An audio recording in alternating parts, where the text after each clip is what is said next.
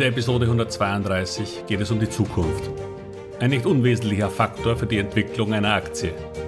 Die sehr weit in der Ferne liegenden Hoffnungen sind jedoch nicht das, was ich meine. Doch schauen wir auch mal bei Apple.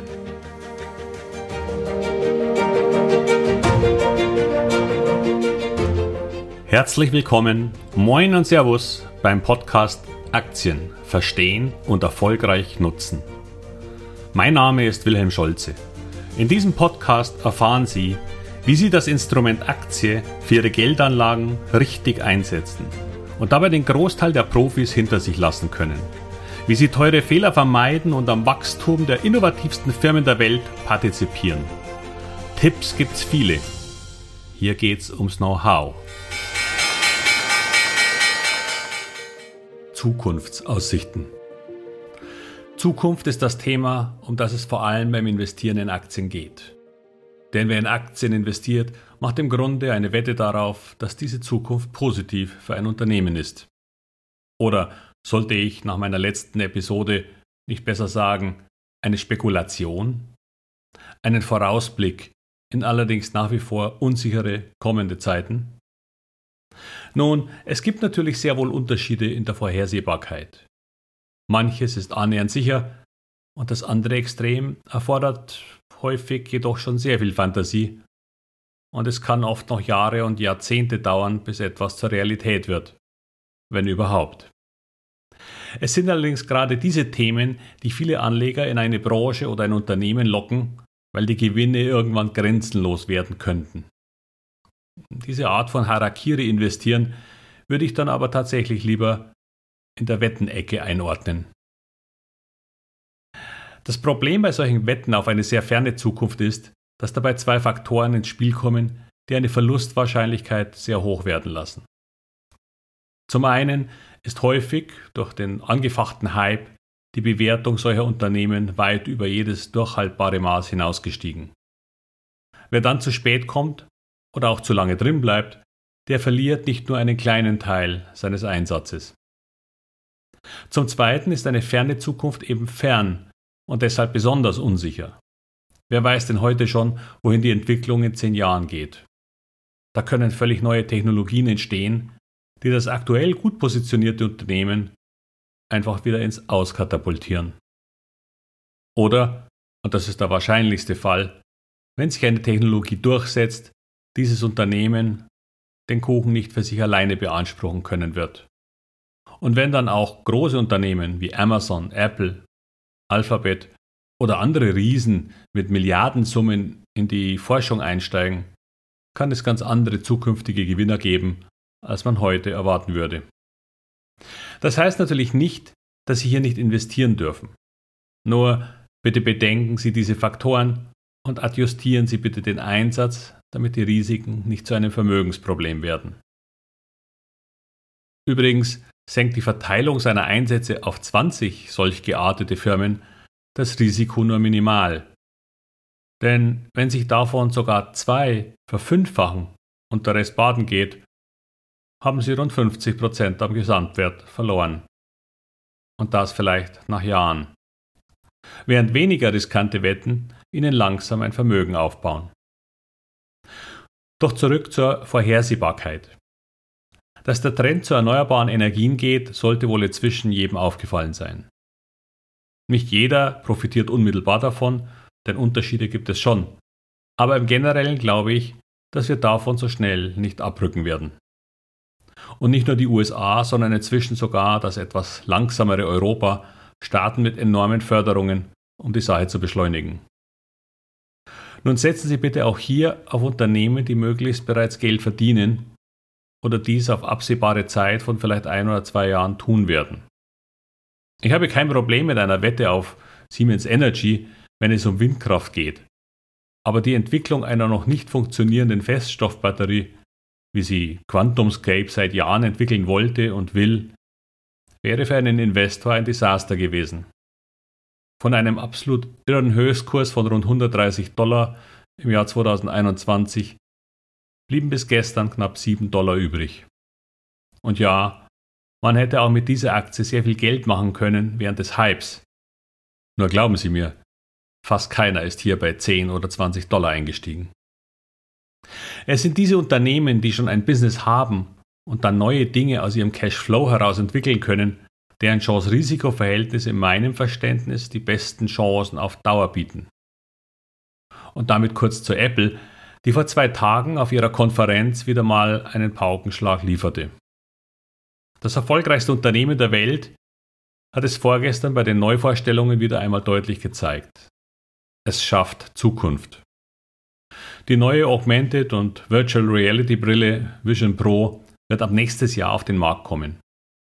Die Meinungen sind hier, wie immer bei solchen Produkten, zwiegespalten. In einer Chatgruppe, in der ich manchmal bin, gab es sogar die Meinung, Steve Jobs hätte diesen nutzlosen Unsinn wohl sofort gestoppt. Andere halten die Brille mit einem Preis von rund 3.500 Dollar für viel zu teuer.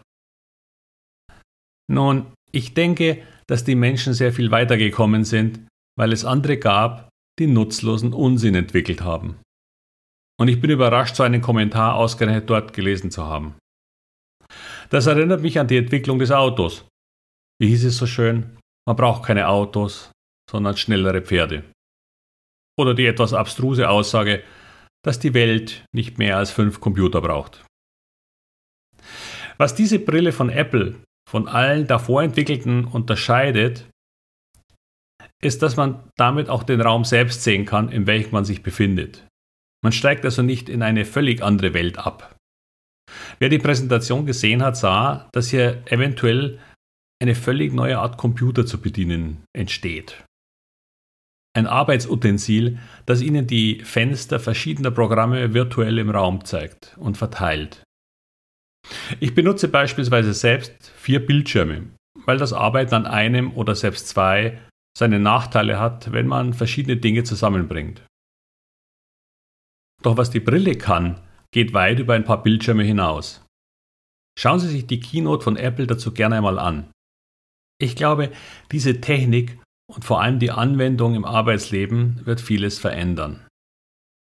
Spannend war auch, dass die gesamte Steuerung nun über Blicke, Stimme und Fingergesten sowie einer virtuell im Raum schwebenden Tastatur geschieht.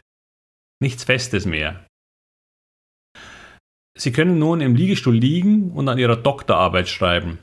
Excel, PowerPoint, das Internet zum Browsen und Word verschmelzen quasi miteinander, während die Füße im Sand stecken. Und wenn Sie sich zur Seite drehen, sehen Sie sogar Ihren Cocktail, falls Sie da einen haben. Was der große Vorteil von Apple gegenüber all den anderen schon länger am Markt befindlichen Produkten ist, ist der App Store. Und die nun wahrscheinlich 50.000 oder mehr Entwickler, die sich jetzt dran machen werden, noch hunderte und tausende Produkte für diese Brille zu entwerfen.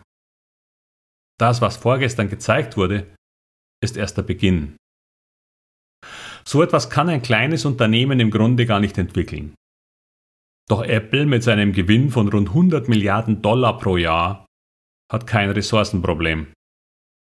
Und ab jetzt arbeitet auch noch ein Heer von brillanten Entwicklern für Apple, die durch ihre neuen Anwendungen selbst reich werden wollen.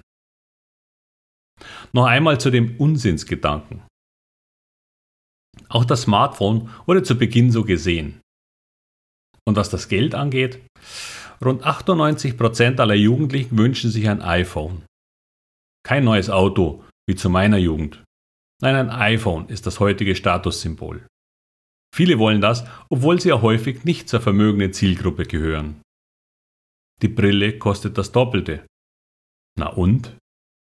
Für viele Tech-Begeisterte wird der Preis, obwohl hoch, nicht das ausschlaggebende Argument sein. Wir werden sehen. Doch was kann das für Apples Zukunft bedeuten? Die Wachstumsraten im Umsatz werden nur als sehr gering erwartet. Und bevor so eine Brille eine neue, relevante Umsatzgröße erreichen kann, kann es auch noch Jahre dauern. Nur der Unterschied zu Hype-Aktien ist, dass Apple mit all seinen anderen Produkten so viel Geld verdient, dass diese Brille sogar floppen könnte und es würde das Unternehmen nicht übermäßig treffen. Die Bewertung ist kein Schnäppchen, aber bewegt sich in einem vertretbaren KGV-Bereich. Diese Aktie wird wohl nicht so schnell 95% an Wert verlieren wie QuantumScape. und die Zukunftsaussichten haben sich aus meiner Sicht sogar ein weiteres Mal verbessert. Aber Sie wissen ja, das ist meine ganz persönliche Meinung. Daher zum Schluss. Wenn die Zukunftsaussichten eines Unternehmens und die Bewertung der Aktie auf vernünftigem Niveau aufeinandertreffen, dann erhalten Sie ein Chance-Risiko-Verhältnis, das viel Spaß machen kann. Das wird kein schneller Verdoppler. Aber warten Sie einfach ein paar Jahre. Es wäre ja nicht das erste Mal, dass Apple das gelingt. Wenn Ihnen diese Episode gefallen hat, dann gerne wieder den Podcast abonnieren, teilen und weitersagen. Und bei Interesse an meiner Masterclass können Sie gerne auch einen Gesprächstermin mit mir persönlich über ein Formular anfordern. Sie finden das auf wilhelmscholze.com/termin oder auch auf meiner neu gestalteten Webseite. Und damit alles Gute und viel Erfolg bei all Ihren Investments. Ihr Wilhelm Scholze.